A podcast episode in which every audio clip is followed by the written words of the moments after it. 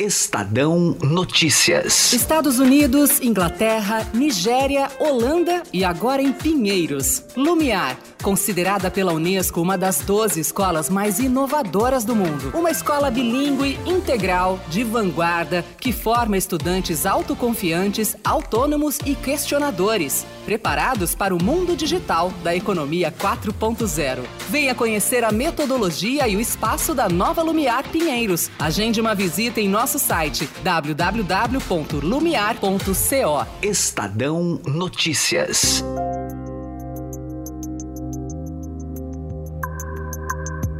O presidente Jair Bolsonaro pretende mandar para o Congresso um projeto que cria uma GLO, que garanta a reintegração de posse de áreas rurais que foram invadidas, por exemplo, por movimentos como o MST. GLO é a abreviação de Garantia da Lei e da Ordem, um instrumento adotado em situações graves de perturbação da ordem pública em que as forças de segurança dos estados não conseguem mais intervir. Outro detalhe da GLO é que ela só pode acontecer por ordem direta do presidente da República.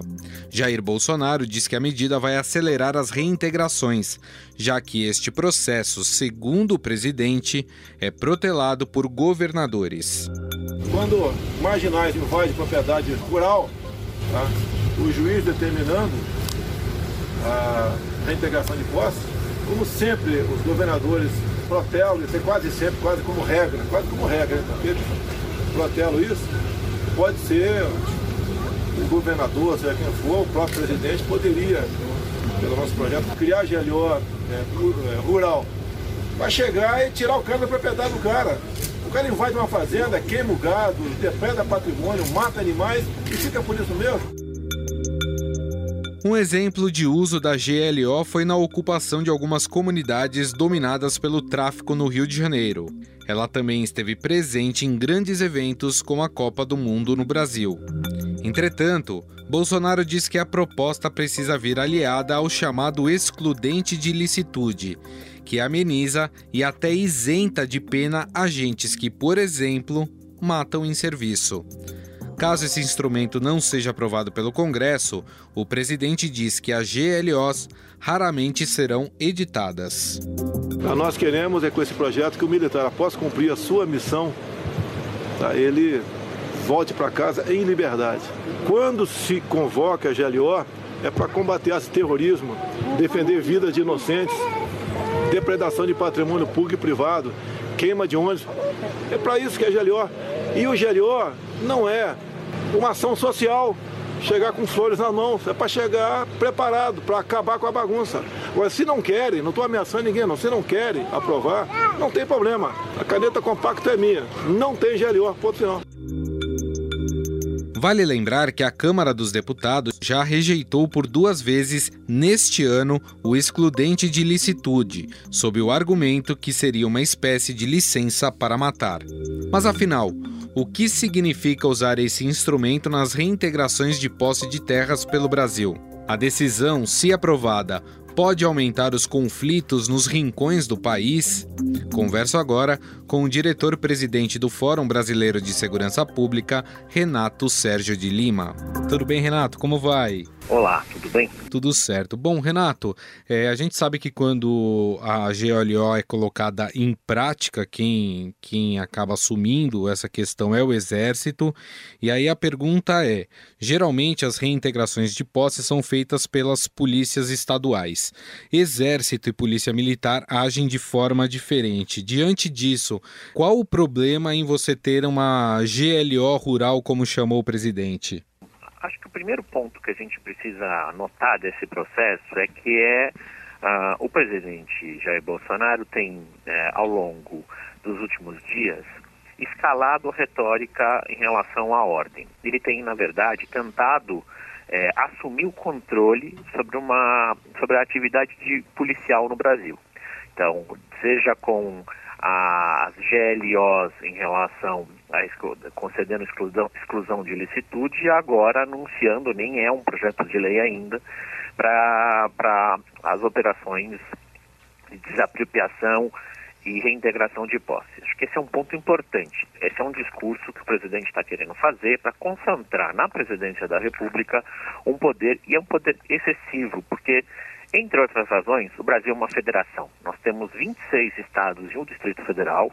Ah, segundo a nossa Constituição, o artigo 144 diz que as polícias militares são eh, responsabilidade, são gerenciadas pelos governadores então, é, não é uma atividade aplicável ao presidente da República e quando ele pensa uma GLO, na prática ele está tentando assumir o controle sobre o controle e a manutenção da ordem, concentrando poder demais numa única, numa única esfera de, de, de governo, numa única, no poder executivo. Isso não é saudável para as instituições não é saudável aqui, não é saudável na América Latina, não é saudável na Europa, nos Estados Unidos. Todas as experiências de concentração excessiva de poder acabam, mesmo que se a gente achar num primeiro momento que é, é derivado de uma razão, de uma boa razão, acabam degringolando para o uso excessivo da violência e para soluções pouquíssimo democráticas e, portanto, pouquíssimos, pouquíssimo saudável no, em termos republicanos do país. Acho que esse é um ponto muito, muito importante da gente levar em consideração. GLO é uma prerrogativa do, do presidente da República.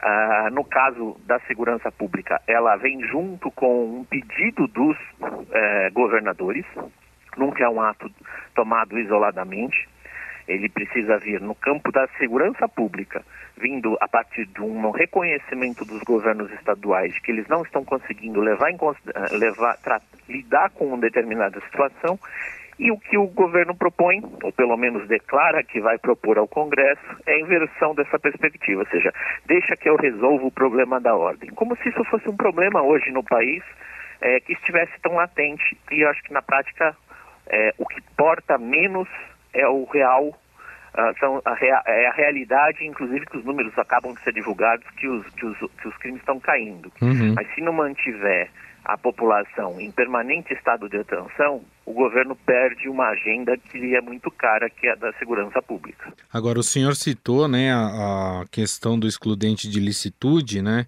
É, o presidente Jair Bolsonaro até frisou isso, que para que essa GLO rural entre em prática, ela teria que vir, ou qualquer GLO, né, vir aliada a excludente de licitude que ameniza e até isenta a pena de agentes que, por exemplo, matam uh, durante o serviço. De alguma forma, é preocupante isso no fato de que a gente pode passar a ver alguns enfrentamentos uh, muito sérios, uh, principalmente nos rincões do país? Uma das cenas mais traumáticas da vida social e política brasileira é a cena de Eldorado dos Carajás, no Pará, é, de algumas décadas atrás, onde vários trabalhadores foram mortos pela ação, é, o termo é forte, mas é isso mesmo, destrambelhada da polícia militar da época, sem nenhum tipo de planejamento, sem nenhum tipo de, de decisão, ou seja, a ideia de cumprir uma ordem que veio de cima, no caso do governo do Pará, foi feita sem nenhum tipo de questionamento, inclusive com o uso de metralhadoras. Então, quando a gente tem uma operação, uma proposta como essa, a gente está, de um lado, dizendo que, olha, vai lá e resolve o problema, nem que seja é, cometendo excessos, os seus excessos não serão punidos, porque você, você representa a lei, e a lei eu eu que mando, então se eu mandei você representa, é mais ou menos como a gente mudando, comparando um pouco o que aconteceu domingo, né? É, quando uhum. a volta do avião do, do Flamengo, quando um caça da Força Aérea interceptou os jogadores, numa cena até que muito interessante, eu acho que de, de merecidos elogios, mas que a frase era a frase típica do uso da máquina pública, em nome do presidente Jair Bolsonaro, e termina com, a, com o slogan de, de, de campanha uh, Deus, uh, o Brasil acima de tudo. Isso, ao longo dos anos, desde a Constituição, nós fomos construindo uma institucionalidade que protege o Brasil de um nome em específico. A gente não precisa de um salvador da pátria. A gente precisa, na prática, de pessoas que cumpram a legislação, que não se excedam e, mais do que isso, que não, eh, de alguma forma, não se apropiem da coisa pública para fazer exposição do seu nome, de sua marca ou, eventualmente, de defender uma única forma de atuação. Polícia é fundamental numa democracia, as Forças Armadas também são.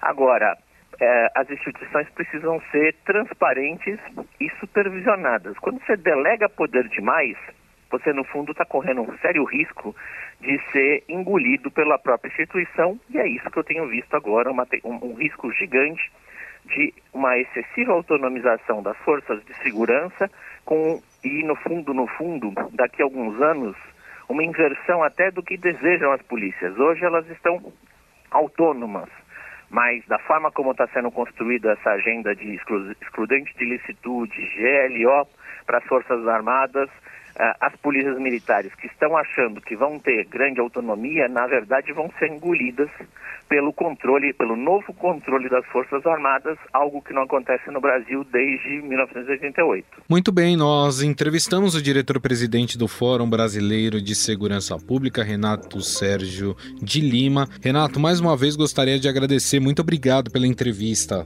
Eu que agradeço a participação.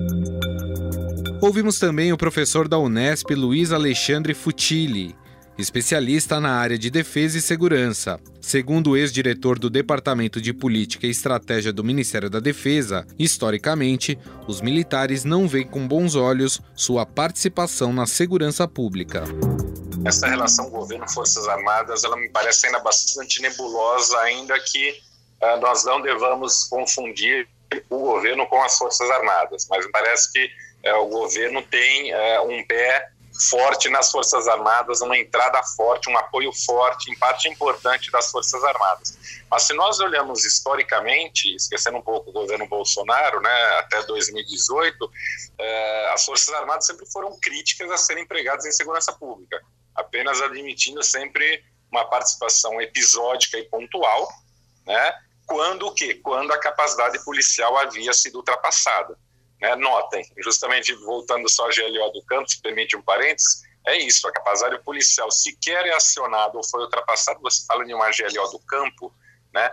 Então, uh, só que se a gente olha esse emprego, que de certa forma pela primeira vez ocorre na Operação Rio em 1992, e aí depois uh, de forma mais intensa mesmo, uma operação mesmo de segurança pública, que foi a Operação Rio, no final do governo Itamar, início do governo Fernando Henrique Cardoso, ali na virada de 1994 para 95, inclusive em plena campanha eleitoral, desde então se tornou uh, uma crescente o emprego das Forças Armadas em GLO. E aí isso passa os diferentes governos, aí isso perpassa os diferentes governos, seja o governo Cardoso, seja o governo Lula da Silva, seja o governo Dilma, seja o governo Temer, né? Uh, um pouco paradoxalmente, no governo Bolsonaro, é o governo que nós menos temos visto o emprego das Forças Armadas em GLO nesse curto espaço de menos de um ano. Né? Mas então era algo, eu diria que nos últimos governos brasileiros, seja do PSDB, seja do PT, houve uma banalização do emprego militar uh, em GLO e as Forças Armadas nunca viram com bons olhos. Isto agora, vendo essa notícia da GLO do campo, me recordava do século XIX, quando este mesmo exército brasileiro se recusou a fazer o papel de capitão do mato né, na captura dos escravos fugidos. Né? Então, me parece, uh, não tem elementos para dizer com propriedade, mas uh, eu imagino que o exército não veria com bons olhos, né, que seria a principal força né, das três a serem empregadas no GLO no campo, não veria com bons olhos esse tipo de emprego de GLO do campo. Me parece muito mais uma mais ideia esdrúxula, né, uh, do governo Bolsonaro para tentar intimidar os movimentos sociais do campo. Estadão Notícias. Vamos falar agora sobre a eleição presidencial no Uruguai. Após 15 anos, o país volta a ter um governo mais à direita. O resultado oficial só deve ser dado pela Corte Eleitoral no final da semana. O senador conservador Luiz Lacalle Pou do Partido Nacional venceu o candidato da governista Frente Ampla de esquerda, Daniel Martínez, por apenas 28 mil votos. De que el primero de marzo asume un gobierno multicolor en nuestro país y que hoy se expresó en las urnas la ciudadanía. Lamentablemente el candidato del gobierno no nos ha llamado ni ha reconocido el resultado que de nuestro punto de vista es irreversible. Essa já é a eleição mais disputada no Uruguai em 20 anos. Segundo a Corte Eleitoral do país, o resultado ainda não foi proclamado, pois a vantagem de Lacalipou é menor do que os votos observados. Nesses votos entram os eleitores que votaram em uma zona eleitoral diferente de onde estão registrados ou que não são encontrados nos cadastros nos locais de votação, mas têm os dados anotados para serem verificados posteriormente. Ao todo, são cerca de 35 mil. Daniel Martinez, candidato governista, não admitiu a derrota e pediu calma aos correligionários até que o resultado oficial seja dado. Va a tener, va a llegar al 50% casi con seguridad de los votos, lo que indica que tenemos la tarea histórica de buscar los entendimientos y las construcciones que nos permitan pensar en un solo país, en un solo Uruguay, governar para a gente. No entanto, analistas dizem que, para que Martinez vença, ele precisaria obter mais de 90% dos votos observados, o que seria, segundo eles, quase impossível. Em seu programa de governo, Lacalle Pou prometeu combater a criminalidade e reduzir os gastos do Estado para superar o persistente déficit fiscal de 4,9% do PIB uruguaio. Afinal, o que significa a volta da direita ao Uruguai? E como fica a relação com o Brasil? Quem responde todas essas questões é o professor do Instituto de Relações Internacionais da Universidade de Brasília, Roberto Goulart Menezes. Tudo bem, professor? Como vai? Tudo ótimo. Eu queria que o senhor falasse um pouco, professor, o que representa essa volta da direita ao Uruguai?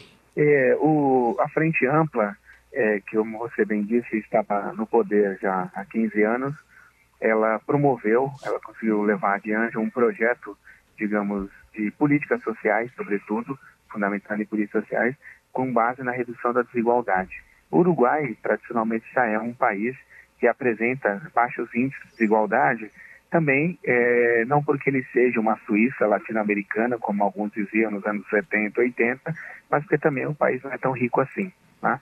Então, um país com cerca de 3 milhões de habitantes e que tem, sobretudo, tem uma população envelhecida, né? e essa população ela demanda né, políticas sociais, como é, serviços, sobretudo, de saúde.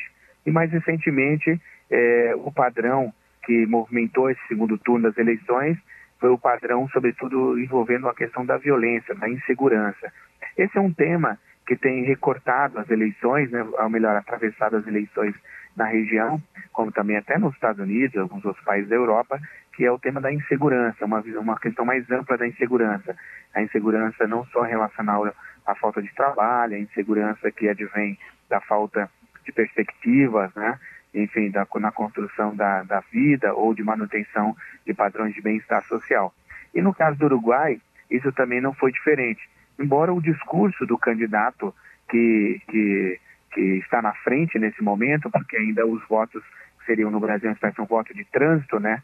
A perfis, a, a, na lei, que pessoas que podem votar em trânsito, e inclusive é, o, mostra que a divisão do país, né? não é uma vitória assim tão acachapante.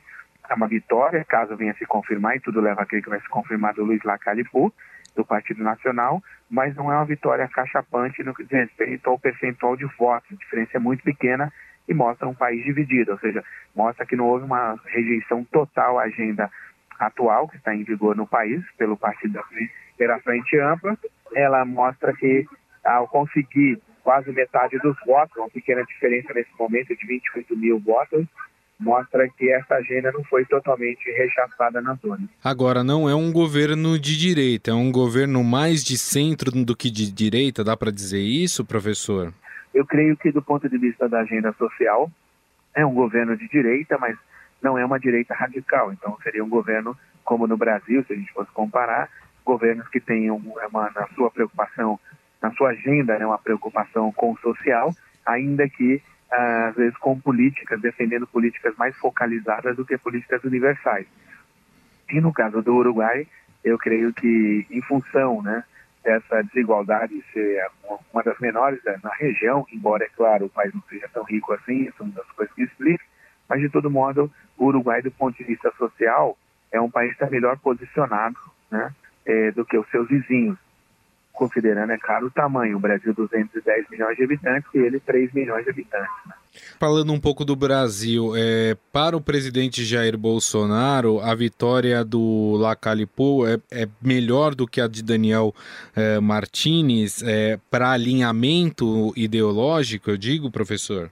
Em partes, porque o próprio candidato Lacalipu procurou se afastar da imagem do Bolsonaro, né, agora no segundo turno, sobretudo, sem importar essa polarização e essa identidade com um conservadorismo, é, um conservadorismo radical, que é o que está na base até do novo partido, como o presidente brasileiro é, atual presidente, né, Jair Bolsonaro, ao lançar o seu partido, ele destacou muito a presença dos militares e a questão do conservadorismo religioso, sobretudo o conservadorismo religioso mais radical.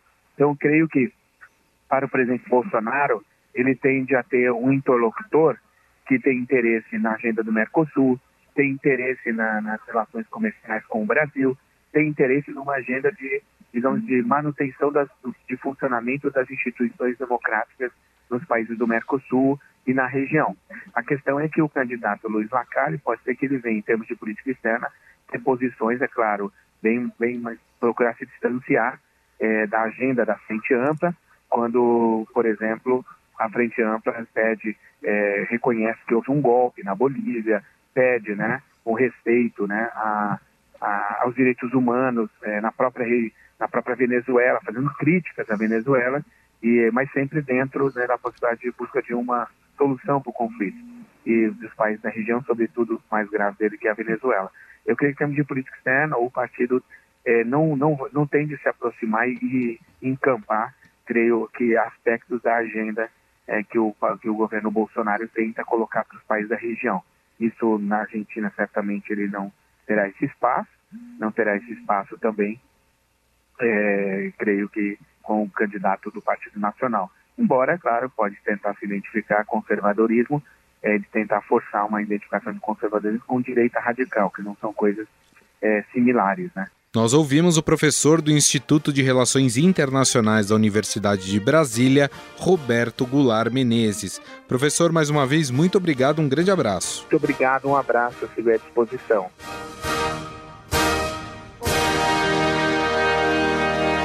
Estadão Notícias. Em 2001, quando fundamos a XP Investimentos, a economia não ia bem. Tivemos até que vender o carro para não fechar a empresa com muito trabalho, agora somos uma das maiores instituições financeiras do país. É, aquele carro ainda vai levar a gente muito longe. Para os que acreditam no impossível, nós somos a XP Investimentos. Acredite, xp.com.br.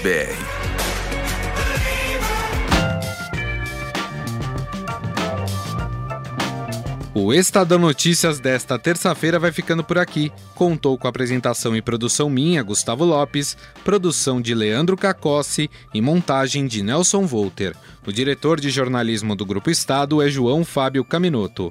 Mande seu comentário e sugestão para o e-mail podcast@estadão.com. Um abraço e até mais. Estadão Notícias.